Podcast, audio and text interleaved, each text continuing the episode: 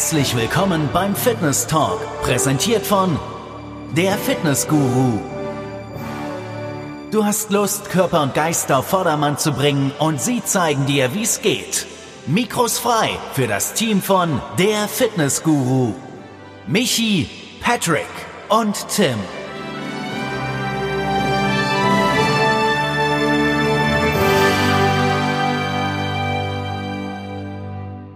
Dein Körper schreit nach Nahrung, du bist verdammt schlecht drauf und kannst für nichts mehr garantieren.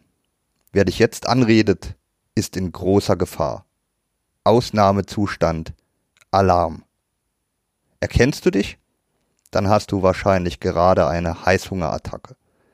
Wer Heißhunger hat, möchte keine gesunden Gemüsesticks, sondern Schokolade, Eis oder Zucker pur. Und zwar sofort. Der Körper ist im Ausnahmezustand, die Logik und der Verstand sind deaktiviert. Wenn wir in diesem Zustand sind, ist es bereits zu spät. Wir müssen früher ansetzen, um zu verhindern, dass wir in diesen unkontrollierbaren Heißhungerzustand verfallen.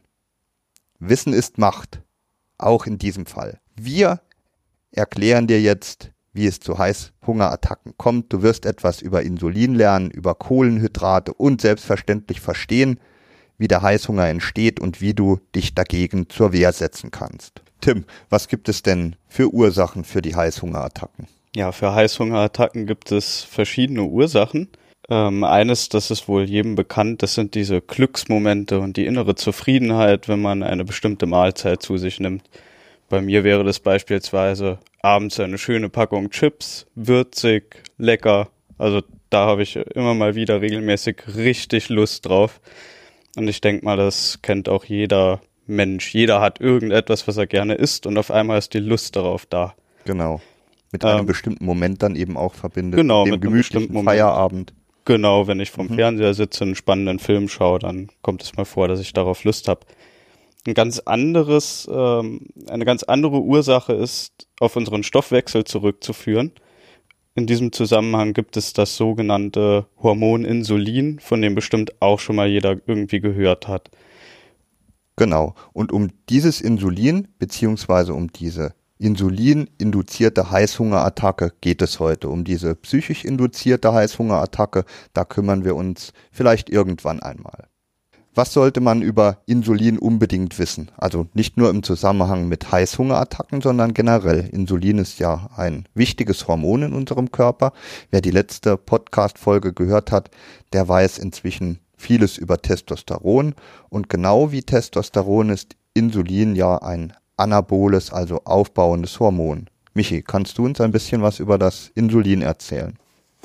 Ja, also wie du schon gesagt hast, Insulin ist ein Hormon, es wird in der Bauchspeicheldrüse gebildet und ist maßgeblich daran beteiligt, den Blutzuckerspiegel zu regulieren. Es regt die Körperzellen an, Glucose, also Einfachzucker, aus dem Blut aufzunehmen und sorgt dafür, dass der Blutzuckerspiegel wieder gesenkt wird. Einfach ausgedrückt wirkt Insulin wie ein Schlüssel, der die Zellen aufschließt, um Nährstoffe also die Mikro- und Makronährstoffe, ins Zellinnere zu lotsen. Mhm. Vielleicht mal auf die Mikro- und Makronährstoffe näher einzugehen. Mikronährstoffe jetzt weniger, die sind natürlich auch wichtig, aber was haben wir denn für Makronährstoffe? Ja, ganz klar Fette, Kohlenhydrate, Proteine. Genau, das sind die drei Makronährstoffe und Insulin ist eben dafür verantwortlich, diese in das Zellinnere zu befördern. Genau, vielleicht auch was ein Blutzuckerspiegel ist. Also wenn ihr euch da jetzt eine leckere Cola reinzieht, wo das Zucker dann im Endeffekt hinkommt, das gerät zuerst in eurem Blutkreislauf rein und muss von dort ja irgendwie abtransportiert werden. Dafür ist das Insulin mhm. zuständig. Also Insulin spielt eine ganz entscheidende Rolle bei zwei Dingen in unserem Körper. Hat natürlich noch andere Aufgaben, aber wir kümmern uns um diese beiden. Und zwar zum einen hat es eine entscheidende Rolle beim Muskelaufbau und es hat eine entscheidende Rolle im Zusammenhang mit dem Fettstoffwechsel. Beides ist interessant für Fitnessguru-Hörer. Wir wollen Muskeln aufbauen und Fett verlieren. Wer kann uns was über Insulin und Muskelaufbau erzählen? Michi, das ist dein Ding. Das ist mein Ding. Also Insulin ist äh, für Sportler, wie gesagt, elementar wichtig, weil es hilft, die Energiespeicher wieder aufzufüllen. Also die Kohlenhydratspeicher, die Glykogenspeicher in der Muskulatur, die durchs Krafttraining oder durch sehr intensives Ausdauertraining geleert werden. Mhm. Das ist der eine Punkt. Und der andere Punkt ist das Insulin für die Proteinsynthese, also zur Regeneration der Muskulatur ganz, ganz wichtig ist. Ja. Weil die, äh, die Muskulatur nach sportlicher Belastung besonders empfänglich ist für Insulin. Genau. Also man könnte quasi sagen, dass die Insulinantennen ausgefahren werden, sobald die körperliche Belastung zu Ende geht und das Insulin durch, äh, oder die, die Zellen durch das Insulin quasi ihre Tore öffnen, um die Nährstoffe auf, äh, aufzunehmen. Vielleicht ganz interessant in diesem Zusammenhang, diese Tore, die bleiben nach einer Belastung zwischen 30 Minuten und zwei Stunden besonders weit geöffnet und in dieser Zeit können eben diese Mikro- und Makronährstoffe besonders gut in die Zelle gelangen. Daher auch der berühmte Post-Workout-Shake, von dem ja, man genau. immer wieder hört. Mhm. Das ist quasi der Shake, den man möglichst bald nach dem Training zu trinken hat. Ja, vielleicht dazu ein paar Tipps, wie der ausschauen sollte. Also bei mir, wenn ich eine Muskelaufbauphase habe, da ist, äh, ich verwende gerne Haferflocken, mhm. einige Gramm, 30 durchaus, habe dann noch ein bisschen Quark dabei und auch ein hochwertiges Whey-Protein. Ja, also Quark ähm, ist ja eigentlich einer der Hauptbestandteile Casein ist ein langsam wirkendes Protein im Prinzip genau. und Whey ist ein Protein, das schneller wirkt. Das schnell ist, das schnell verdaulich ist und schnell quasi dort ist, ähm, wo es hingehört. Warum machst du Kohlenhydrate mit in den Shake? Tatsächlich die Haferflocken dann in dem Fall, um meine Glykogenspeicher in den Muskeln wieder aufzufüllen, damit am nächsten Tag die Kraft wieder stimmt. Genau. Ähm, ein ganz interessanter Fakt ist vielleicht noch, dass die Kombination aus Whey-Protein und Kohlenhydrate dafür sorgt, dass der Insulinspiegel besonders stark ansteigt. Also das ist auch, Michi, du trinkst, glaube ich, im Moment deinen Whey-Shake mit Wasser. Ja, richtig. Und ohne Kohlenhydrate. Ohne natürlich. Kohlenhydrate. Also nicht Wasser nehmen. genau. Und in dem Fall steigt natürlich auch. Du hast auch gesagt, dass du eine halbe Stunde danach auch wie so eine Art leichten Unterzucker entwickelst. Ja, ich bekomme danach auch sehr schnell wieder Hunger. Mhm. Das hängt auch damit zusammen, dass äh, Whey-Protein durch den besonderen Aufbau. Es gibt sogenannte insulinogene Aminosäuren, die eben auch dafür sorgen, dass der Körper Insulin ausschüttet. Und dieses Insulin, das sorgt dann eben dafür, dass dieses W-Protein in die Zellen geschleust wird genau, und dort eben die Regeneration an. So äh, schnell wie möglich dorthin und, kommt, wo es hin soll. Richtig. Und der danach einsetzende Hunger, der ist eben mit dem äh, zu begründen, äh, was wir dann gleich noch ansprechen werden. Mhm. Vielleicht den nächsten Punkt. Insulin- und Fettabbau haben wir ja schon angesprochen. Ja, ja das ist äh, eine unangenehme Eigenschaft von, von Insulin. Und zwar verhindert Insulin ziemlich wirkungsvoll die Fettverbrennung. Mhm. Und zum anderen begünstigt Insulin die Einlagerung von überschüssiger Glucose, also von überschüssigen Zucker, Kohlenhydraten als Fettgewebe. Das heißt, wenn die Speicher in der Leber und in der Muskulatur voll sind, kann man sich das wie ein Gefäß vorstellen. Alles, was drüber läuft, wird direkt in Fett eingelagert. Mhm. Die Empfehlung von mir wäre jetzt für alle die, die Gewicht reduzieren und Fett abbauen möchten, dass sie ihren Insulinspiegel möglichst niedrig halten. Und wenn Kohlenhydrate, dann langkettige Kohlenhydrate, aber auf die gehen wir da noch genauer ein. Was ja, das genau. genau. Da gehen wir genauer ein. Und das, was wir hier jetzt gesagt haben, das hat ja nichts, eigentlich ist das, was wir eben gesagt haben mit diesem äh, Post-Workout-Shake. Ähm, das ist nur hier so ein, ein, Fact am Rand. Ja. Genau, mhm. den kann man trinken und in den klopft man sich auch kurzkettige Kohlenhydrate, Kohlenhydrate rein. Und was das genau ist, darauf gehen wir jetzt ein. Jetzt kümmern wir uns um die Kohlenhydrate und das solltest du über die Kohlenhydrate wissen. Also der Begriff Kohlenhydrate ist im Prinzip ein Sammelbegriff für verschiedene Zuckerarten. Ja, du hast richtig gehört. Es gibt kurzkettige und langkettige Kohlenhydrate. Tim, was sind denn kurzkettige Kohlenhydrate? Die kurzkettigen Kohlenhydrate sind im Endeffekt Kohlenhydrate, die vom Körper besonders einfach aufgenommen werden können. Dazu gehört zum Beispiel der Einfachzucker, die auch Monosaccharide genannt sind, und der Zweifachzucker, das sind die Saccharide. Mhm. So ein Einfachzucker äh, ist im Endeffekt Fructose, also Fruchtzucker, oder auch Traubenzucker, Glucose. Daher kennt ja. man die beiden. Also in dem, dem Zusammenhang die Einfachzucker, Fruchtzucker und Traubenzucker sind sehr bekannte Zucker, kommen relativ häufig vor. Äh, vielleicht kennt ihr euch noch an die Marke Dextro Energy. Ich glaube, die gibt es auch noch. Das sind diese, mhm. diese Täfelchen, die es mhm, da gibt mit genau. dem Traubenzucker. Die haben seinerzeit damit geworben, dass äh, der bestimmte gesundheitsfördernde Effekte hat. Das ist dann von der EU verboten worden. Äh, Traubenzucker hat also einen extrem guten Ruf bei uns. Er ist natürlich auch nicht zu ver verteufeln. Die Dosis macht das Gift, aber man sollte den Traubenzucker die Fructose nicht in rauen Mengen zu sich nehmen. Ich nasche da immer noch gern mal eins vor einer Prüfung oder so. Ich weiß nicht, ob ihr das auch noch kennt vom Apotheker, wenn ihr früher mit Papa, Mama, sonst wem zur Apotheke ja. gegangen mhm. seid, gab es immer so einen Drops mit Traubenzucker. Ja, also genau. von daher, das, das hat natürlich auch dazu beigetragen, dass Traubenzucker einen extrem gute, guten Ruf in der Bevölkerung hat. Und ja, Zweifachzucker. Ja, ist im Endeffekt ein Rohrzucker, daher ist es bekannt. Oder Milchzucker, die Laktose, die kennt bestimmt auch jeder, vor allem weil einige dagegen eine Unverträglichkeit haben. Die berühmte Laktoseintoleranz. ja. Und den guten alten Malzzucker, also Maltose, Malzbier. Ja, also der, der Rohrzucker ist quasi das, was die meisten unter Zucker verstehen. Der also Haushaltszucker so, sozusagen. Der Haushaltszucker, das kommt in den Kuchen rein, das äh, streut man sich über diverse Früchte drüber also genau das, was man so als, als Kilogrammpaket zu Hause herumstehen hat. Das waren die kurzen, kurzkettigen Kohlenhydrate. Die kurzkettigen nennt man auch schnelle, schnelle Kohlenhydrate. Kohlenhydrate, genau. ja, und zwar weil sie deshalb, schnell aufgenommen werden. Genau, weil sie Körper. schnell aufgenommen werden. Also der Körper, der baut quasi in Magen und Darm jede Art der Kohlenhydrate so ab, dass sie als Einfach- oder Zweifachzucker vorliegen. In die, ins Blut aufgenommen werden, genau. Und dort eben weiter im, äh, im Organismus verstoffwechselt werden. Demgegenüber stehen dann die langkettigen Kohlenhydrate. Die langkettigen Kohlenhydrate werden dann eben auch als langsame Kohlenhydrate bezeichnet. Und bekannte Vertreter dieser Vielfachzucker sind zum Beispiel Stärke und Glucogen. Was ich jetzt ganz interessant finde, ist, dass Pflanzen ihre ihre Energiereserven durch die Einlagerung von Stärke aufbauen. Mensch und Tier speichern die Energie hingegen als Glykogen. Ja, also interessant ist auch, dass äh, das Glykogen, das ist quasi die Glucose, also dass der Traubenzucker, mhm. der im Blut vorliegt, wird dann in die Zelle aufgenommen, beziehungsweise die Leber, die hat auch einen recht großen äh, Energiespeicher und das ist wiederum Glucogen und Glucogen ist eben langkettig, aber besonders gut dann wieder aufzuspalten, wenn der Körper Energie braucht, dann wird das aus der Leber rausgelöst, in der Zelle äh, eben wieder zur Verfügung gestellt und wieder umgewandelt in kurzkettige Kohlenhydrate, aber gespeichert wird's in Form von Glucogen.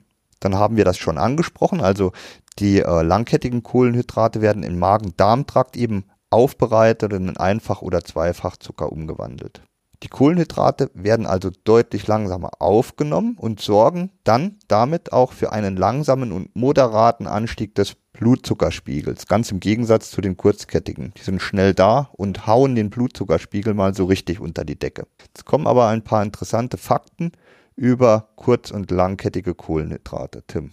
Ja, genau. Also es kommt leider nicht nur darauf an, ob mein Nahrungsmittel aus reiner, äh, reinen kurzkettigen Kohlenhydraten besteht oder aus langkettigen Kohlenhydraten, sondern auch, wie das Ganze verarbeitet worden ist. Das einfachste Beispiel, das ich hier nennen kann, ist durchaus Obst. Jeder von uns kennt Obst und weiß, dass da Fructose drin ist und das nicht gerade wenig. Der Unterschied hingegen ist, dass das Fructose, dass die Fructose innerhalb von, sagen wir mal, einem Apfel im Gesamtvolumen des Apfels relativ niedrig ist und auch noch eine Menge andere Nährstoffe mit dabei sind, zum Beispiel Vitamine, Mineralstoffe, Ballaststoffe. Das heißt, der Körper ist doch erstmal damit beschäftigt, diese Stoffe aufzunehmen und gleichzeitig das Fructose aufzunehmen. Genau. Wohingegen zum Beispiel Weißbrot, also so Getreideformen wie Weißbrot relativ verarbeitet sind von der Industrie und der Körper da ohne großen Aufwand an die Kohlenhydrate rankommen kann und die sofort ja in den, in den Blutkreislauf bringt. Mhm, teilweise ja sogar schon beim Kauen selbst, also genau, durch den Speichel. auch schon, richtig. Ja, schmeckt sofort süß. Mhm. Das ist schon die die erste Stufe der Aufspaltung in die Zucker und daran sieht man eben, ähm, ja. wie wie schnell diese Lebensmittel dann auch den Blutzuckerspiegel anheben können. Genau.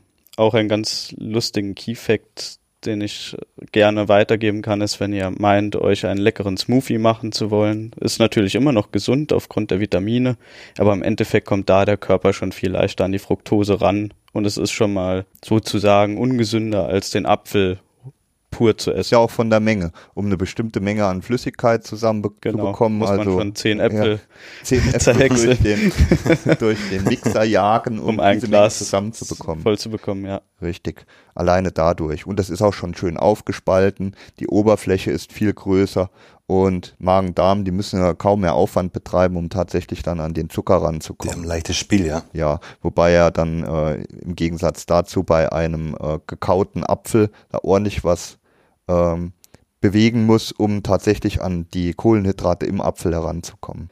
Also kann man vielleicht zu diesem Punkt abschließend festhalten, Michi, was wäre dein man Fazit sagen, zu den Kohlenhydraten? Je weniger ein Lebensmittel verarbeitet wurde, desto geringer ist die Auswirkung auf den Blutzuckerspiegel. Mhm. Ist ja nicht nur im Zusammenhang mit dem Blutzuckerspiegel, sondern generell inzwischen so ein wenig die Tendenz bei der, Benährung, äh, bei der Ernährung, dass man dazu übergeht, eben in der Ernährung darauf zu achten, dass man frische unverarbeitete Lebensmittel benutzt, wenig Fertigprodukte. Das ist also nicht nur gesünder, weil die Mikro-Makronährstoffe dort in besonders schöner Form vorliegen, sondern weil der Körper da eben auch etwas mehr arbeiten muss, um, ich sag mal, die gefährlichen Kohlenhydrate herauszufiltern und eben im Übermaß dann im Körper zur Verfügung zu stellen. Genau. Das, wer sich so ernährt, der läuft fast nicht Gefahr, dass er zu viele Kalorien aufnimmt. Da, klar kann man hier auch immer noch viel falsch machen, aber die Gefahr ist eben geringer. Was hätten wir denn in diesem Zusammenhang noch für, für Kennzahlen, die man vielleicht gemeinhin kennt? Es gibt da den glykämischen Index. Das ist quasi ein Maß dafür, wie rasch der Blutzuckerspiegel durch die Kohlenhydrate durch ein Lebensmittel ansteigt. Das Lustige ist, oder wir gehen mal darauf ein, wie das überhaupt gemessen wird, der glykämische Index. Wir nehmen 50 Gramm der Kohlenhydrate eines Lebensmittels. Heißt, wenn ich Karotte nehme, dann nehme ich mir 50 Gramm der Kohlenhydrate aus einer Karotte heraus und setze das dann im Verhältnis dazu, wie sehr das meinen Insulinausstoß im Vergleich zu 50 Gramm Traubenzucker beeinflusst. Ja, vielleicht, um es auf den Punkt zu, zu bringen, man nimmt nur die Kohlenhydrate aus den Lebensmitteln raus. Also nicht die Möhre, sondern man extrahiert aus der Möhre die darin enthaltenen Kohlenhydrate, genau. Und schaut, wie das wirkt und vergleicht das dann mit der Wirkung von reinem Traubenzucker. Und da würde man zum Beispiel schon auf das Ergebnis kommen, dass Wassermelone und Toastbrot den gleichen Index haben. Ja, hört sich ja nicht so vernünftig an. nicht wirklich. Ja, das ist, wenn man aus der Wassermelone ja 50 Gramm Kohlenhydrate rausholt. Braucht das hat viel Fructose auch. Braucht man wahrscheinlich 5 Kilo Wassermelone. Braucht man eine Menge Wassermelone. Ja. Dementsprechend hat keine wirkliche Aussagekraft für mich, wenn ich mich richtig ernähren Genau, möchte. also man kann da jetzt, wenn man äh, Tabellen hat, auf denen der glykämische Index verschiedener Lebensmittel aufgeführt ist, hat man ähm, keinen Vorteil, wenn man diese Tabelle heranzieht, um seine eigene Ernährung darüber zu steuern, beziehungsweise es lässt sich quasi nicht steuern. Gibt es da eine bessere Variante? Sonst würde ich nicht fragen. Klar gibt es eine bessere Variante. Die glykämische Last. Michi, kannst du uns was zur glykämischen Last sagen? Die glykämische Last ist ein Maß dafür, wie rasch das der Blutzuckerspiegel durch die Kohlenhydrate in 100 Gramm eines Lebensmittels, also 100 Gramm Wassermelone zum Beispiel, wenn wir das vorhin jetzt gerade angesprochen haben, ansteigt. Also hier nimmt man quasi nicht nur die Kohlenhydrate aus, sondern tatsächlich raus, 100 Gramm. Sondern 100 Gramm genau. Melone oder 100 Gramm Möhre. Genau. Also auch richtig. alles, was quasi kein Kohlenhydrat ist. Genau. Also man extrahiert also nicht die Kohlenhydrate, wie du es ja. gerade gesagt hast, aus dem Lebensmittel, sondern sieht die Wirkung des Lebensmittels als Ganzes an. Und das ist realistischer, interessanter und damit Natürlich. kann man einfach besser das ist arbeiten. Praxisrelevant. Ja. Absolut, ja. Wir sitzen ja nicht zu Hause und schnitzen uns die Kohlenhydrate aus der Möhre raus, sondern wir essen im Allgemeinen die Möhre. Genau. Ja. Normalerweise. Das ist quasi so eine Art Maß für die Kohlenhydratdichte. Ja, um bei der Möhre zu bleiben, auch lustige Geschichte. Möhre und Baguette haben den gleichen glykämischen Index von etwa 70 wenn man jetzt aber die gly glykämische Last ins Feld führt, dann sieht es natürlich viel besser für unsere liebe Möhre aus, die nicht nur mit Vitaminen aufwarten kann, sondern die hat auch tatsächlich nur eine glykämische Last von 5, ein Baguette von etwa 34. Also daraus kann man letztlich ableiten, 5 bei der Möhre, 34 beim Baguette. Das heißt, ich brauche 700 Gramm, Gramm ganz genau. Möhren. Man muss sich viel Spaß beim Essen. 700 Gramm Möhren reinklopfen Oder alternativ 100 Ein Gramm Baguette. Baguette. Ja, 100 Gramm, stimmt, ja. Ja, Ist ja wahrscheinlich ich mal nicht mal ein ganzes, nur ein kleines Stück Baguette. ich lieber 100 Gramm Baguette. als 100 Gramm Möhren. Ja. Ja, also es, ihr seht schon, glykämische Last ist also eine wunderbare Messzahl, um unsere Ernährung damit zu steuern. Die glykämische Last ist ja jetzt nicht nur so ein Wert an sich, sondern sie sagt ja eben, wie stark der Blutzuckerspiegel an, äh, ansteigt. Und je geringer die glykämische Last eines Lebensmittels, desto weniger stark steigt der Blut, äh, Blutzuckerspiegel nach dem Verzehr an. Jetzt haben wir uns das theoretische Fundament geschaffen, um uns zu erklären, wie Heißhunger entsteht. Die Ursache, also für dieses, ich nenne es einfach mal Heißhungerkarussell, liegt darin, dass du schnelle Kohlenhydrate, also die kurzkettigen Kohlenhydrate zu dir nimmst. Die sorgen dafür, dass dein Blutzucker schnell ansteigt. In dem Zug schüttest du auch dementsprechend viel Insulin aus, was dafür sorgt, dass der Blutzucker wieder sinkt. Aber das Problem ist, dass der Blutzucker nicht auf ein normales Level sinkt. Ja, also wenn, wenn äh, der Blutzuckerspiegel sehr, sehr stark äh, ansteigt, also schlagartig durch die kurzkettigen, dann äh, ist es oft so, dass der Körper zu viel Insulin ausschüttet. ein Insulinschock. Ja, Insulinüberschuss. Und dadurch fällt man quasi unter den Normalwert und das löst dann die Symptome einer Heißhungerattacke Genau. aus. Ja. Das ist, ähm, hört sich jetzt vielleicht ganz witzig an, aber wir alle kennen ja den Zustand. Das ist, halt- man befindet sich da tatsächlich im Alarm einer Überdosierung für eine extreme Last im Körper äh, sorgen. Der kommt dann völlig aus dem Gleichgewicht und eine Unterzuckerung ähm, bei einer Zuvielgabe von Insulin von außen kann bis zum Koma führen und äh, letztlich bis zum Tod. Also weil äh, der Körper unter Umständen nicht mehr in der Lage ist, aus den eigenen Energiereserven in der Leber und dem, den Muskelzellen wieder Zucker ins Blut abzugeben und das Insulin quasi zu neutralisieren, sondern der unterzuckert und da haben wir ja einen Kameraden in unserem Körper, den wir jetzt gerade bei unserem Podcast ganz intensiv nutzen, der zwingend auf Insulin angewiesen ist. Könnte da das wäre? Gehirn sein. könnte das Gehirn sein. genau. Also daher auch der Alarmzustand. Das Gehirn, das sagt dann, ich brauche jetzt Zucker, ansonsten funktioniere ich nicht mehr.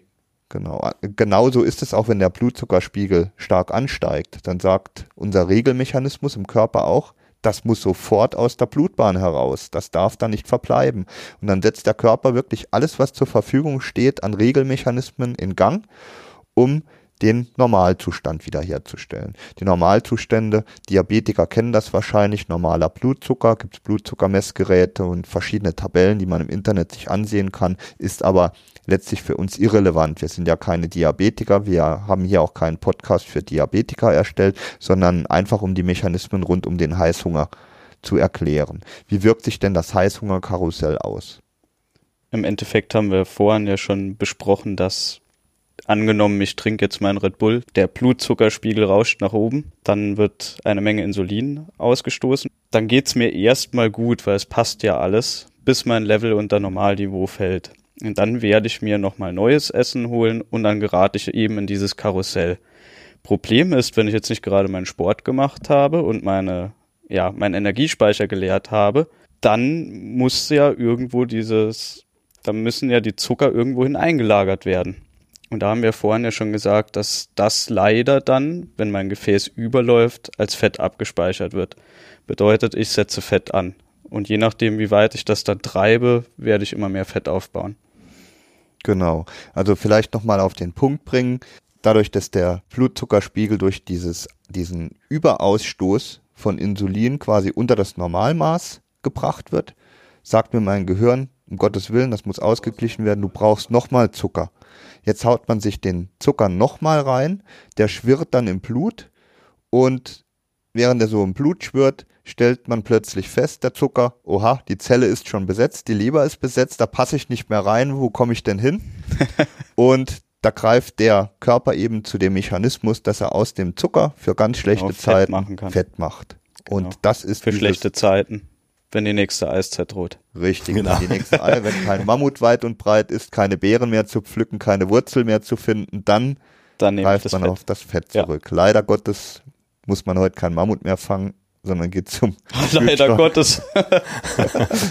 Oder auch Gott sei Dank, ja, es wird einem recht leicht gemacht. Das nächste Mammut wartet schon tiefgefroren Bei McDonald's in der im Theke. Kühlschrank oder bei McDonalds. Ja. Ja.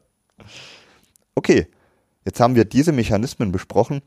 Jetzt kümmern wir uns darum, wie man Heißhungerattacken verhindern kann. Auch dazu haben wir uns Wissen angeeignet. Wir wissen, wie es entsteht und können natürlich jetzt geeignete Maßnahmen ergreifen, um zu verhindern, dass die Heißhungerattacke entsteht, dass wir in dieses Heißhungerkarussell einsteigen. Was hast du denn für, für Tipps für uns, wie man dieser Heißhungerattacke entkommen kann? Also ich würde unbedingt auf langkettige, also auf langsame Kohlenhydrate zurückgreifen, weil die einfach den Blutzucker langsam ansteigen lassen und auch nicht so schnell wieder abfallen lassen, sodass wir uns gesättigt fühlen und konstant Energie haben und damit nicht in diesen, in diesen unangenehmen Zustand vom Unterzucker fallen. In diese Richtig, also- Extrembereiche, ja. Genau, also Ja. moderate Insulinausschüttung und damit auch quasi so ein Steady State, also Energieverbrauch entspricht letztlich, genau, Energieverbrauch entschließt, ähm, entspricht letztlich dem, was äh, durch Magen-Darm ins Blut abgegeben wird und äh, damit tauchen diese Spitzen nicht auf Ja, und man gerät Achterbahn. eben, genau, man gerät eben gar nicht erst in dieses Blutzucker, ähm, in dieses Heißhungerkarussell hinein. Und dabei kann dir eben die glykämische Last helfen. Da gibt's ja Da gibt's durchaus gute Tabellen, in denen man Ja. mal nachschauen kann, hey, wie für stark relativ wenig Geld, ähm, keine, keine 10 Euro, bekommt ihr umfangreiche Nachschlagetabellen, in denen ihr nach, nachschauen könnt, was hat mein Lebensmittel für eine gly glykämische Last. Und wie wir eben schon gesehen haben, die glykämische Last ist durchaus ein Messwert, mit dem man gut arbeiten kann, wenn man eben diese Heißhungerattacken vermeiden will. Ja, gerade wenn es einen mal interessiert, okay, wie stark ist jetzt die glykämische Last wirklich von meinem Essen, was ich hier gerade vor mir stehen habe. Das Richtig. ist ja nicht immer einfach einzuschätzen. Ja. Man kann dann sehr schnell abschätzen, egal wie viel Kalorien dann auch auf der Packung stehen. Meistens ist es natürlich so, hohe glykämische Last, da hat Hohe man auch hohe Kalorienzahl, genau. Also das ist dann tatsächlich so, ist äh, eigentlich auch logisch. Aber man kann über diese glykämische Last dann eben doch noch etwas anders äh, steuern als über die reine Kalorienzahl. Und eben abschätzen, oh, wie groß ist die Gefahr, wenn du dieses Lebensmittel jetzt alleine isst, dass du eben wieder leicht unterzuckerst und dann wieder direkt danach eben Kohlenhydrate zuführen musst. Jetzt geben wir den Leuten da draußen doch ein paar Lebensmittel an die Hand, mit denen sie Heißhungerattacken möglichst gut verhindern können. Also zum Beispiel gibt's da die Haferflocken, die du, Tim, vorhin schon Ah, mein Lieblings, meine Lieblingskohlenhydrate. Ja. angesprochen hast. Genau. Vollkornprodukte, klar. Klar, Vollkornprodukte, die dürften da auf keiner Liste fehlen. Genau. Vollkornnudeln vor allem auch. Brot, Normale Nudeln sind ja zum Beispiel nicht so gut, aber wenn man gerne Genau. Nudeln isst, so wie ich, also ich liebe Nudeln, dann nimmt man die Vollkornnudeln am besten. Ja. ganz genau. Gemüse, klar. Gemüse darf auch nicht fehlen. Ist ein absolutes Gemüse ist Muss. letztlich sogar besser als Obst, Ja. Weil Obst eben mit dieser Fructose aufwartet. Das darf man auch nicht verteufeln, wie, wie, wie des Öfteren schon gesagt. Die Dosis macht das Gift. Genau. Obst ist sehr gesund, hat viele Mikronährstoffe, die es noch mitbringt. Aber Gut, Gemüse bei Obst gibt es ja auch Unterschiede, welches Ganz Obst. genau. Also zum Beispiel Banane oder Trauben sind relativ heftig, ja, trau genau, die sollte man eben glykämische Last angeht. richtig eher vermeiden, wenn man denn in so einer Diät ist. Ja, wenn man Fett abbauen will, ne? explizit. Dann. Gewichtsreduzierung, ja. Dann sind Weintrauben und Bananen eher kontraproduktiv. Was auch noch sehr, sehr gut ist, was ich sehr gern esse, das sind zum Beispiel Hülsenfrüchte. Also Linsen, Bohnen, Genau. Kartoffeln. Also, wie der Tim auch schon gesagt hat, natürlich verschiedene Obstsorten mit in Klammern gesetzt, Ausnahme, Banane und, und Trauben. Gibt Weintrauben, sicherlich ja. noch andere. Das Ganze könnt ihr euch dann in, in einer Tabelle eben mit glykämischer Last genau ansehen. Vielleicht fassen wir das Ganze abschließend nochmal zusammen für unsere Hörer da draußen. Wer Heißhunger hat, der ist darin gefangen. Sich aus dem Teufelskreis von Essen und Unterzuckerung zu befreien, ist äußerst schwer. Viel besser ist es, wenn du den Heißhunger vermeidest. Mit dem erworbenen Wissen um die Mechanismen fällt es dir jetzt zumindest leichter, deine Ernährung so zu gestalten, dass du in das Heißhungerkarussell erst gar nicht einsteigst. Wenn du auf langkettige Kohlenhydrate und möglichst unverarbeitete Lebensmittel setzt, hast du natürlich viele Vorteile. Deine Ernährung wird gesünder sein, vitamin- und mineralstoffreich. Gleichzeitig sorgst die oft geringe Energiedichte, denke in diesem Zusammenhang noch einmal an die glykämische Last, fast automatisch dafür, dass du Kalorien einsparst und dadurch Fett und Gewicht reduzieren kannst.